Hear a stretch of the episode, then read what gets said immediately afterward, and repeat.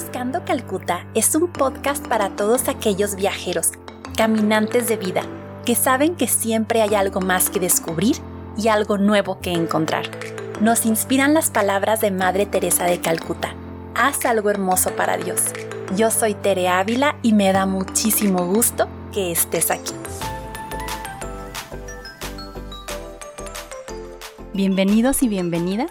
Espero que estén muy bien yo estoy muy contenta de que hayan dado clic y hoy les tengo una pregunta.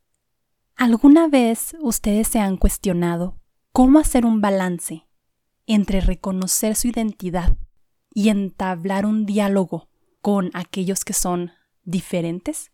Sé que suena así medio raro, pero esto tiene que ver desde identidad política, identidad ideológica, y de lo que quisiera platicar hoy es de la identidad religiosa.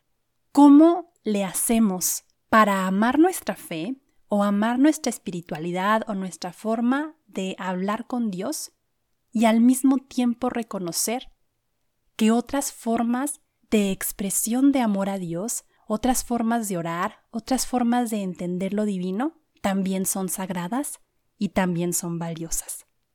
Y en ese sentido es el en el que la quiero platicar el día de hoy, reconociendo que sea cual sea tu experiencia de Dios, seas alguien que se considera con mucha fe, seas alguien que no profesa una religión, alguien que se reconoce como espiritual pero no religioso, alguien ateo, estoy consciente que el terreno que piso es sagrado.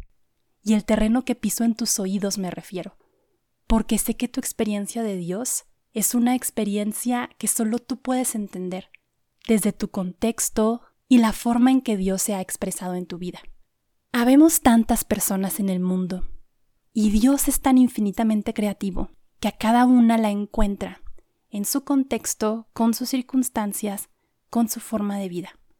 Me encanta una expresión en teología que dice que Dios nos encuentra ahí donde estamos.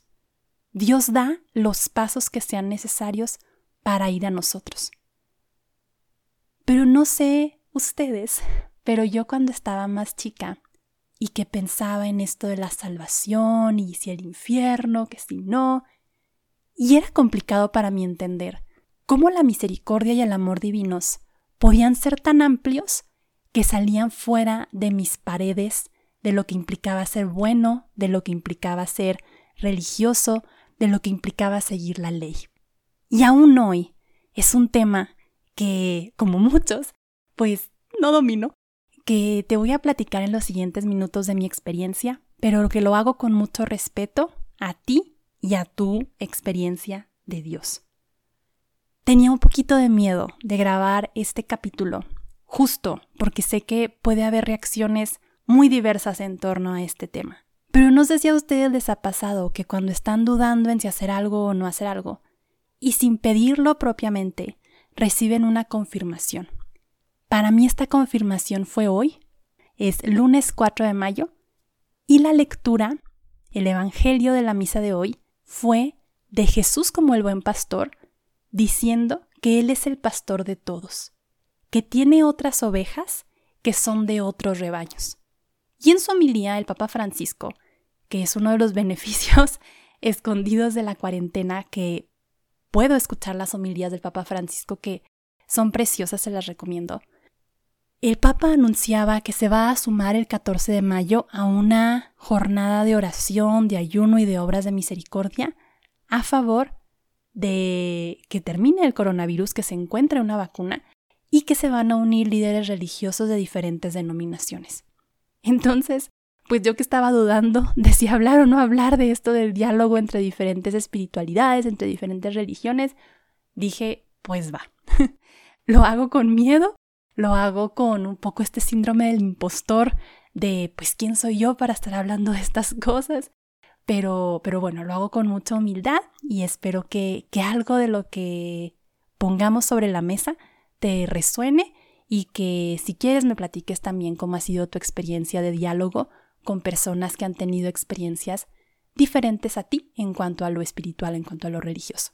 Quiero partir de la base de que creo que estamos en un momento muy apropiado para retomar y para revalorar la espiritualidad.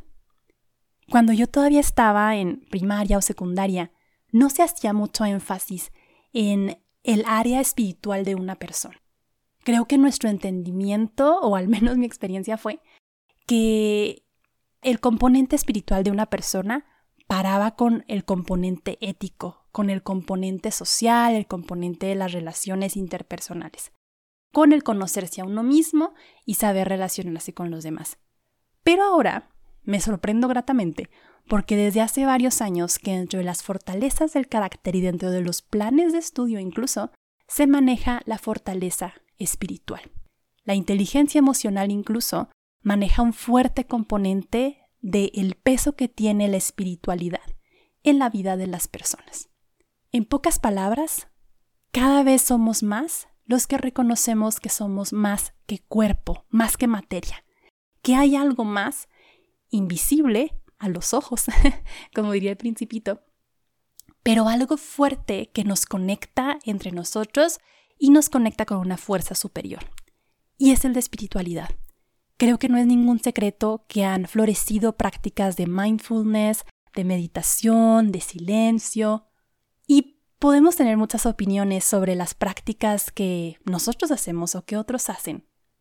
Pero creo que el común denominador y lo que vale la pena rescatar es que todas estas prácticas y todos estos movimientos nos llevan a reconocer que existe un alma, un espíritu, el cual requiere cuidado, requiere atención, requiere prácticas y que así como al cuerpo lo ejercitamos y lo alimentamos y dormimos, el alma, el espíritu, también requiere de una espiritualidad, de una vida activa para desarrollarse, para mantenerse fuerte y para que nuestro ser pueda de verdad ser luz para otros.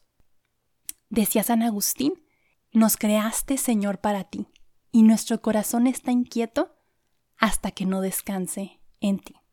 Y este corazón inquieto de la humanidad ha buscado a su creador, a Dios, por muchas religiones. Dentro de las religiones más practicadas están el hinduismo, el judaísmo, el islam, el cristianismo y el budismo, que los que lo practican dirían que no es una religión, que es más bien una espiritualidad. Y tampoco es ningún secreto que estas religiones, tristemente a lo largo de la historia, han sido protagonistas de guerras, de conflictos, y han sido excusa incluso para crímenes de odio, para genocidios y para actos contrarios a la dignidad de la persona. Estoy segura que tú y yo podemos ir construyendo caminos de paz para dialogar con fraternidad, con caridad, con verdad, con otras formas de entender a Dios. Porque creo que esto es bien importante y a pesar de que en México somos el 83% de la población es católica y prácticamente el noventa y tantos por ciento es cristiana, al menos en, en bautizo. ¿Por qué creo que es importante este diálogo? Porque aunque podamos denominarnos como cristianos o como católicos, cada uno tenemos una experiencia diferente de Dios. Y creo que si aprendemos a reconocer lo bello, bueno y verdadero de las experiencias de otros, podemos ir construyendo una cultura de paz y una cultura de auténtica fraternidad y auténtico enriquecimiento a partir de las diferencias. De los conflictos tal vez que conocemos más, surgen de contraponer la religión o la tradición judeocristiana, ahora recientemente con el Islam, con el mundo musulmán. Y creo que si entendiéramos que tenemos en común figuras como Abraham, como María, como el ángel Gabriel, que estas tres religiones son las religiones abrahámicas, este personaje que platicábamos al inicio del capítulo, y que estas tres religiones creen en un Yahvé, en un Dios todo amor, todo poder, creo que pudiéramos disminuir la agresividad con la que a veces nos conducimos con aquellos que piensan diferente a nosotros.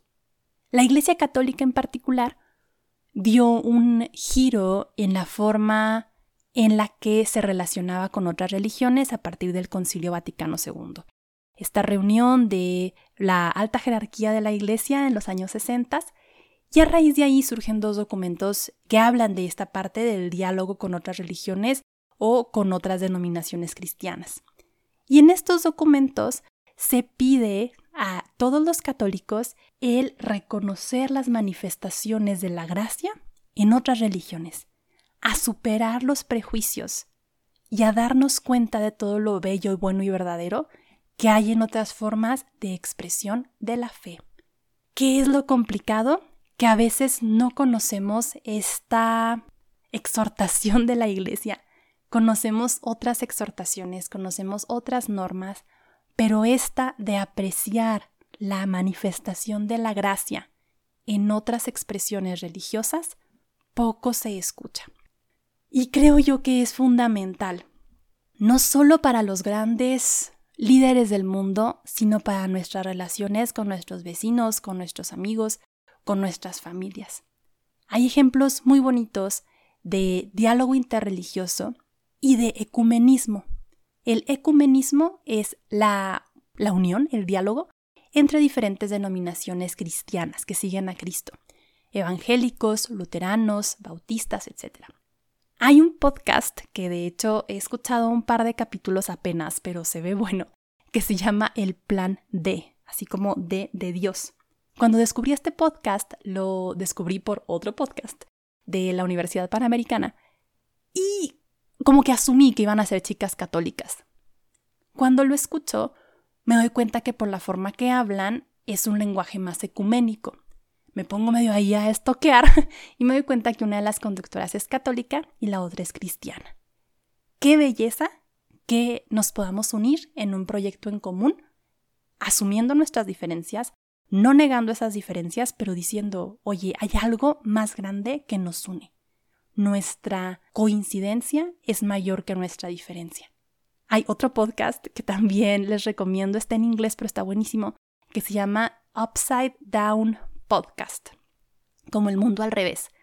Y este es literal un diálogo ecuménico, un diálogo interreligioso, entre cuatro mujeres de Estados Unidos de diferente ascendencia. Y lo padre de este podcast en particular es que usan mucho la intersección de la fe con la justicia. Entonces son asuntos sumamente sociales que van desde la migración hasta la pena de muerte, hasta asuntos políticos, pasando por el filtro de la fe y la fe en Cristo. Entonces, bueno, hay dos ejemplos de ecumenismo moderno también el otro día me estaba yo acordando de una cantante, a lo mejor la conoces, que se llama Lauren Daigle. Y ella tiene una canción muy famosa que se llama Tú dices, You Say. Y hay testimonios tan fuertes de personas ateas que dicen que al oír esa canción, sin buscarla, que les llegó, desistieron de suicidarse, cambiaron el rumbo de su vida. Y dices, ¿cómo no reconocer entonces la manifestación de la gracia en otras formas de expresión religiosa que no son la mía. Yo soy una persona católica, he sido católica toda mi vida. Nunca estuve en colegios católicos, mi formación fue más bien en una asociación civil de misiones por muchos años, em, en grupos de la parroquia y ya después la maestría y estas cosas. Pero creo que es una tarea que yo tengo y que espero también pasarte a ti si la quieres, el balancear, amar mi fe y amar todo lo que representa el catolicismo y también reconocer la belleza que hay en otras religiones y en otras formas de espiritualidad. La Madre Teresa de Calcuta creo que es un ejemplo bonito de esto, porque ella se asumía completamente de Jesús, completamente de la iglesia, de la liturgia, de la piedad, del rosario, y en una de sus casas, en la casa donde yo servía en Calcuta, había un cuadro muy bonito con una declaración de Madre Teresa diciendo, me emociona y me llena de esperanza ver tantas manos unidas en India, tantas manos juntas, así como con la posición de rezar, que elevan sus manos al cielo, que rezan. Y en India, el 70% más o menos de la población es hindú es una religión completamente distinta al cristianismo. El otro 25% es musulmán y el otro 5% se divide entre cristianos, budistas, sikhs, etc. Entonces Madre Teresa seguramente las personas que ya había visto rezando en las calles de India, pues no estaban invocando a Abba, a Dios Padre, al Dios de Jesús, pero se reconocía la fe de estas personas, se reconocía la manifestación de la gracia en ellos. Y también siendo voluntaria en Calcuta, me encantaba cómo de los voluntarios de los que yo más aprendí, algunos eran ateos, otros budistas, otras cristianas protestantes, y cómo nos unía esta fuerza de Madre Teresa, esta idea de quiero servir, de quiero encontrarme a través del servicio, quiero donarme para aprender del otro, de la otra, y cómo no nos dividían las diferencias de religión. Creo que le pudiéramos mostrar al mundo que es posible abrazar nuestra identidad, en este caso nuestra identidad religiosa, pero creo que también va para nuestra identidad nacional o nuestra identidad política o nuestra identidad ideológica, y sentirte feliz de quien eres, pero que estas paredes de nuestra identidad no sean paredes tan cerradas, tan rocosas, tan duras, que no nos permitan apreciar la belleza de los castillos que hay fuera del mío, de las experiencias de Dios que no son la que yo he tenido. Y creo que para esto y ya para cerrar, a mí me ayudan como tres tips para bajar un poquito la guardia y reconocer en otras expresiones de fe todo lo precioso que Dios me quiere regalar. Entonces la primera es asumir lo mejor. Asumir lo mejor implica no contarme el cuento de que el otro me quiere hacer daño, no contarme el cuento de que el otro es malo, de que el otro tiene una mala intención, ni de que yo tengo la verdad completa. Asumir lo mejor es reconocer que el otro tiene una buena intención, que el otro está haciendo lo mejor que puede con lo que tiene y desde ahí construir un diálogo, desde lo que sea. En este caso hablando de diálogo interreligioso, pero creo que puede aplicar para lo que sea. Reconocer lo bello, atrevernos a conocer otras expresiones de fe, atrevernos a preguntar, atrevernos a conocer otras formas de fe que no tienen por qué tambalear la mía. Al contrario, me permiten apreciar lo bello en otras formas de expresión que fortalecen la manera con la cual yo me relaciono con Dios. Hay esta frase que luego no quería decir porque no estoy tan segura de si sí la dijo Gandhi. Pero bueno, es de estas frases populares que ya no sabremos si sí dijo o no dijo Gandhi, pero que va algo así como que el cristiano debería de enfocarse en ser mejor cristiano, el musulmán en ser mejor musulmán, el hindú en ser mejor hindú, en lugar de querernos pues cambiar de religión. Claro que Dios puede hacer lo que sea y hay personas que se han cambiado de religión porque así el espíritu les ha movido, pero si viéramos la profundidad de cada uno de los textos religiosos, de cada una de las expresiones de fe, creo que bastaría el entregarnos a, a la piedad y a la espiritualidad en la que fuimos plantados para florecer dentro de ella. Y finalmente, pues reconocer que hay un Dios y que no soy yo. Esto es muy liberador.